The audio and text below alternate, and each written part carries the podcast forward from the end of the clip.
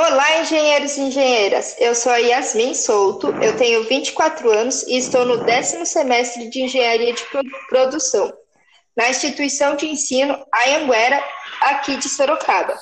Estou aqui hoje para conversarmos um pouco sobre produtos de fábrica e instalações industriais.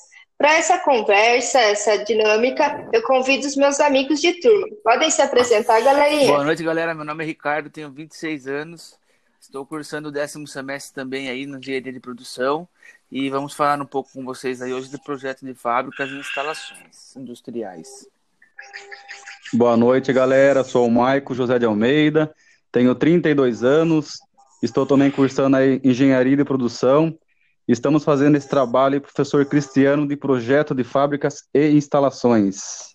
Boa noite, pessoal. Meu nome é João Márcio Moderati, cursando aí o nono semestre de Engenharia de Produção na Faculdade de Anhanguera. Estamos aqui agora para falar sobre nossa matéria Projetos de Fábrica. Então, galera, nos dias de hoje, com a globalização, é necessário que as empresas vivenciem um planejamento para o projeto de fábrica que seja realmente competitivo no mercado. É isso aí, Yas. Para isso, existe a metodologia PFL, que tem como objetivo projetarmos e, pens já pensando em todos os pontos, de início a fim de um processo, podendo traçar estratégias futuras. É isso aí, Ricardão. Falando aí, Ricardo, de início a fim, é, essa ferramenta também é conhecida como a CIPOC, né, cara? Que trata-se de entrada, que trata-se do fornecedor, da entrada da lógica de, de sequenciamento, da saída e também do cliente, né, Ricardo?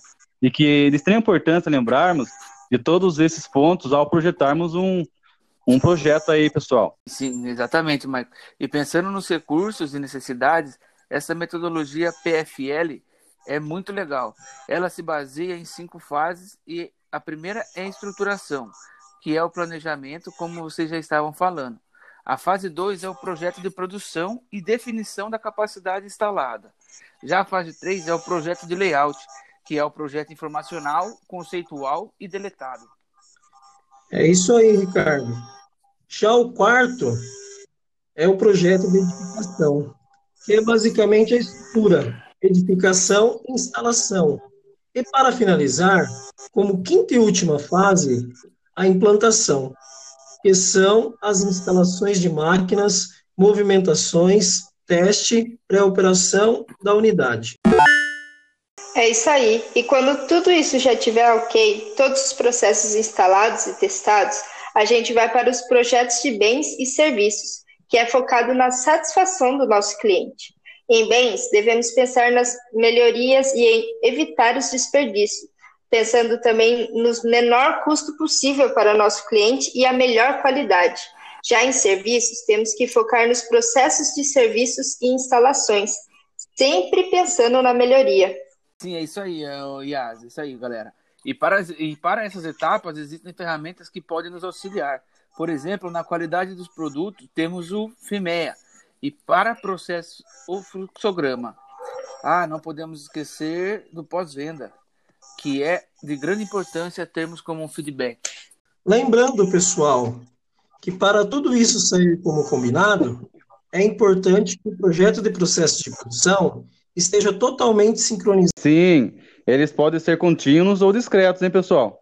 Caso forem discretos, podem ser por projetos em massa ou em jobs. É isso aí, pessoal. Seguindo todos esses passos, podemos atingir com sucesso. Obrigada a todos por ouvirem e, em caso de dúvidas, nos mandem mensagem. Até a próxima, galerinha. Tchau, tchau. Tchau, tchau. Valeu, galera. Obrigado. Tchau, tchau. Oh, thank you.